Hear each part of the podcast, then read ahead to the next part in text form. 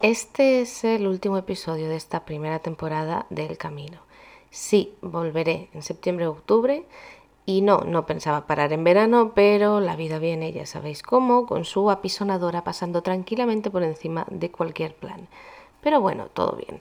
Y hasta aquí el viaje me ha parecido muy bonito, muy divertido y algo por lo que estar muy agradecida. Soy yo sola frente al ordenador escribiendo ideas, dando forma, grabando y editando el podcast. Y luego resulta que hay gente al otro lado recibiendo esto. Y entre nosotros se crea una comunidad extraña y peculiar. Y es un proceso misterioso y sorprendente.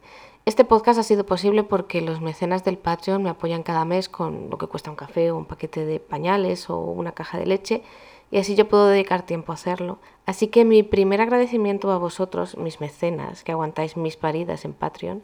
Dicho esto, no era mi idea cerrar la temporada aquí, con este tema, ni con este episodio, pero, en fin, causas de fuerza mayor. Sin embargo, ahora de repente, al elaborarlo, al terminar de prepararlo, me doy cuenta de que, pues, puede que sea una buena idea.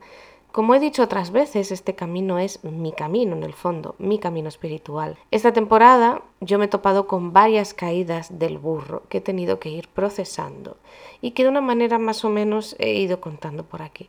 Y la caída del burro yo creo que al final más grande e importante hasta ahora ha sido la de ir dándome cuenta cada vez más de que la vida que propone el Evangelio de Jesús es una cosa y la vida religiosa que proponen ciertas formas de iglesia es otra completamente diferente. A veces se juntan y coinciden, pero otras veces no. Otras veces son básicamente incompatibles.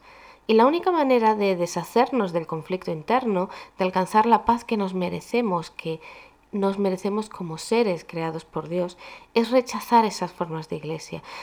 Eh, resulta muy difícil de hacer. Y algunos lo están llamando de construcción, pero para mí ese nombre es un poco engañoso, porque en realidad lo que yo siento es que lo que estamos muchos descubriendo no es deshacer nada, sino precisamente hacer que el Evangelio de Jesús sea grande, ancho y hermoso, mucho más que las versiones domesticadas a las que estamos acostumbrados. En esos puntos donde el Evangelio y la Iglesia no coinciden, es de donde surgen los problemas que muchos estamos intentando podar, sanar y airear para poder seguir adelante sanos y enteros en todos los sentidos de nuestra existencia, también en el sentido espiritual.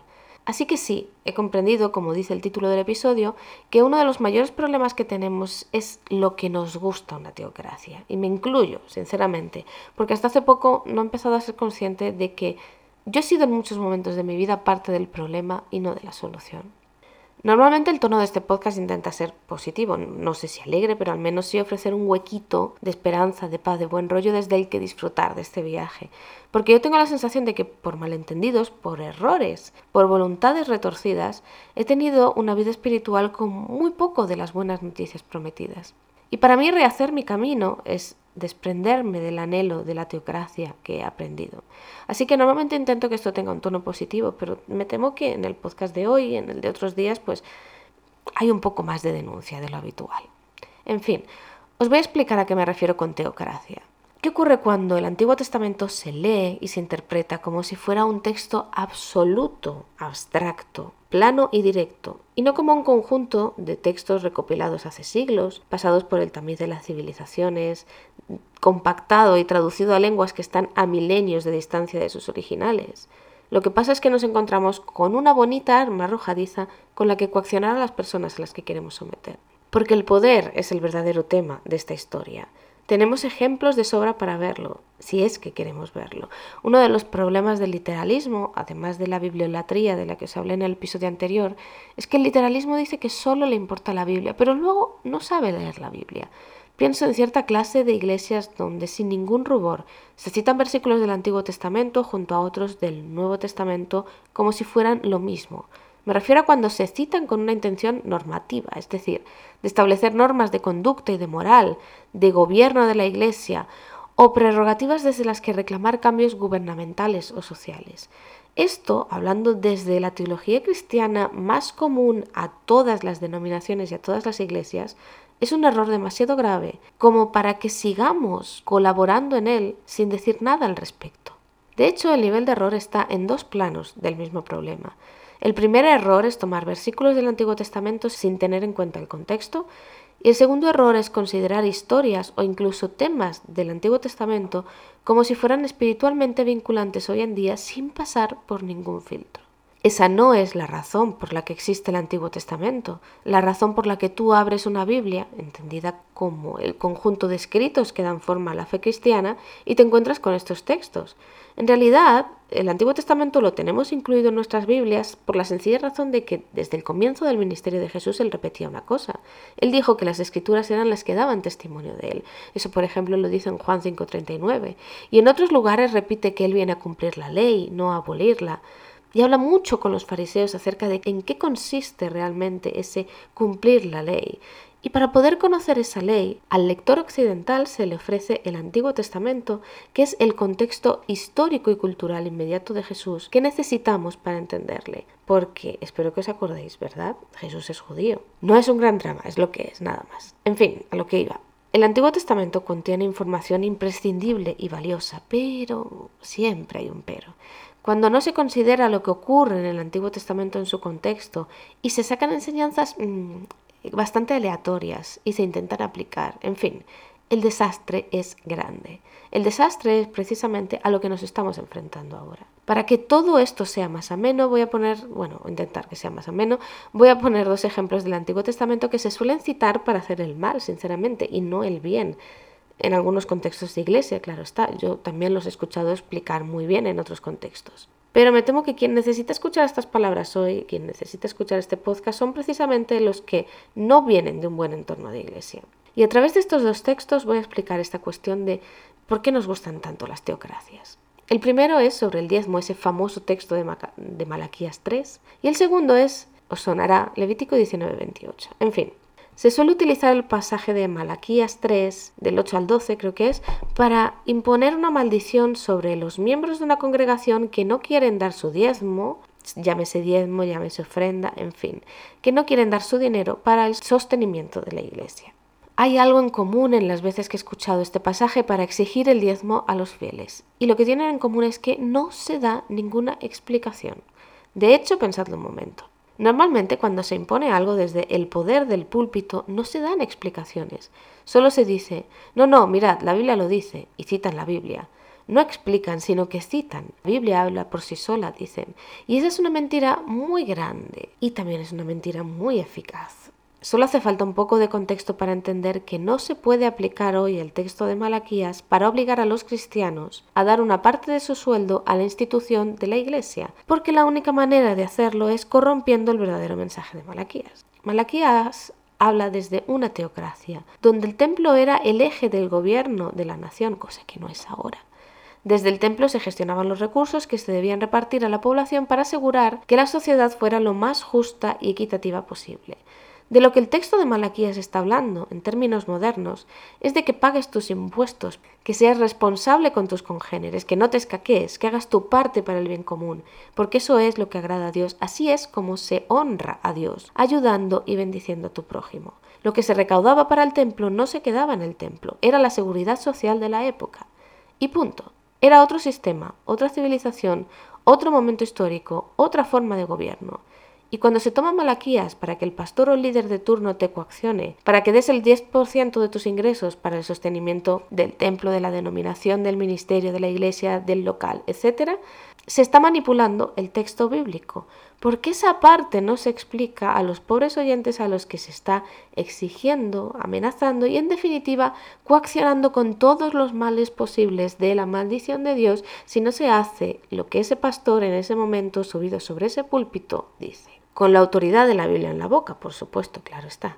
En el Nuevo Testamento se habla, y es verdad, de que la Iglesia se sostiene a través de ofrendas, que como su propio nombre implica, no tienen ninguna utilidad si no surgen del ofrecimiento de cada uno. Por algo dice que Dios ama al dador alegre. Dios no ama al dador obligado, ni al dador coaccionado, ni al que da porque teme que Dios le va a castigar, ni al que da porque teme que le vaya a ir mal económicamente si no da su diezmo. Y entonces, ¿por qué se usa mal este pasaje? ¿Por qué se usa para hacer el mal y ejercer abuso patrimonial y económico sobre los feligreses? Sencillamente porque es útil. Nos gustan las teocracias porque hay gente a la que le gusta estar en el poder y decir que ese poder proviene de Dios y que tú tienes la obligación de obedecer lo que ellos dicen. No hay una verdadera enseñanza bíblica en este proceso, solo hay un esquema coercitivo. Y donde no hay libertad, citando la propia Biblia, no puede estar el Espíritu. Y si no está el Espíritu, no es la Iglesia de Dios. Y si no es la Iglesia de Dios, queridos oyentes míos, lo más probable es que no sea más que otro grupo de alto control, es decir, en ocasiones una secta. Con respecto a Levítico 19:28, no sé si os suena este pasaje, pasa una cosa que va mucho más allá de la palabra que se utiliza, del contexto religioso, de los rituales paganos, etc. Es el texto que se utiliza para obligar a la gente a que no se hagan tatuajes bajo maldición de Dios. Pero va mucho más allá. Va a una sencilla pregunta que cada uno debe hacerse. ¿Cómo crees tú, si te consideras cristiano, que te salvarás? Por medio de seguir los mandamientos de la ley o por medio de creer en la vida y en la obra de Jesús. Porque si te quieres considerar cristiano, la verdad es que debería ser la segunda opción. Si tu salvación depende de creer, de la gracia de Dios, de recibirla y de aceptarla, y no de hacer cosas, de cumplir mandamientos, pues entonces queda invalidada la ley mosaica. De hecho, la verdad es que es gracioso, pero gran parte del Nuevo Testamento habla precisamente de cómo la ley de Moisés queda invalidada con la obra de Jesús. Entonces resulta que te consideras cristiano y una vez desde ahí, que el Antiguo Testamento ponga normas o leyes que cumplir, no te implica a ti en nada, no se te exige que lo cumplas. Solo están ahí para que lo conozcas, para que lo sepas. Pero claro, resulta muy cómodo para ciertas formas de liderazgo no explicarte eso y obligarte a que hagas o no hagas, a que tomes o no tomes decisiones sobre tu cuerpo, porque es una forma de control, de ejercer poder, de sometimiento. No tiene nada que ver con los tatuajes que lleves o no lleves, solo tiene que ver con cómo quieren tenerte controlado. Exigiendo tu obediencia acerca de lo que puedes o no puedes hacer es una forma muy eficaz de mantener el poder sobre un grupo de personas. Y ya sabemos que el poder en el fondo pues es adictivo. Si ellos, los que mandan, no tienen el poder, no podrán aceptar que el contexto es tan absurdamente diferente hoy al de Levítico que este versículo sobre los tatuajes no se puede siquiera aplicar sino bajo la norma de la libertad. Algunos les podrá gustar más o menos, pero no es más que una decisión estética y cultural. No tiene nada de espiritual. En principio no, no tiene nada de espiritual. Es como si alguien quisiera convencerte de que si no te haces un tatuaje, no puedes ser cristiano y pertenecer a este grupo de iglesia. Si alguien nos dijera eso nos sonaría completamente alarmante, nos parecería una aberración, ¿es cierto? Si alguien te dice si no te haces este tatuaje tú no puedes pasar en esta iglesia, tú no puedes congregarte con nosotros, nos parecería un abuso, nos parecería un control demasiado excesivo. Lo contrario es exactamente igual, solo que nosotros estamos acostumbrados a ello y no sabemos verlo. La gracia de Dios no tiene nada que ver con esto. Levíticos son normas para una teocracia, que no es nuestro entorno. Ya ni siquiera era el entorno de cuando se escribió el Nuevo Testamento, ni de cuando pisó Jesús sobre la tierra. Así que el debate filológico al respecto, en mi opinión, es estéril e innecesario si primero no se establece esta premisa. Levítico 19:28 no tiene ninguna implicación legislativa ni espiritual hoy. Lo siento. Si lo utilizan en ese sentido, huye de ahí porque están utilizando técnicas sectarias porque el Evangelio se basa en la libertad individual y en el compromiso comunitario. Y en esto los tatuajes no se aplican, lo siento. He puesto dos ejemplos, y la verdad es que los he puesto de manera muy resumida, para explicar que no vivimos en la misma época, ni en la misma civilización, ni en el mismo contexto, ni en la misma teocracia que, que en el Antiguo Testamento y por lo tanto querer aplicar sobre ciudadanos occidentales gentiles del siglo XXI la ley que se imponía en el Antiguo Testamento sobre los súbditos hebreos del pueblo de Israel en las postrimerías de la Edad del Bronce, pues solamente se puede llamar manipulación. La Biblia sigue siendo igual de inspirada por Dios, sigue siendo un testimonio maravilloso de la vida, la existencia y la relación que podemos tener con la divinidad. Lo único que cambia es cómo la leemos, para qué la leemos y cómo la aplicamos. Nos veremos en unas cuantas semanas y mientras tanto pues espero que tengáis paz y alegría y todo el resto del fruto del Espíritu y que esa luz del Espíritu os ayude a ver en qué lugares de vuestra vida espiritual todavía quedan demasiadas sombras quizás. Espero que no muchas. Yo soy Noah Alarcón y esto es El Camino. Hasta pronto. Este podcast se ha producido gracias a los mecenas del Patreon. Si quieres unirte a la comunidad y así ayudar a que este podcast siga adelante, puedes hacerlo en patreon.com barra noalarcon.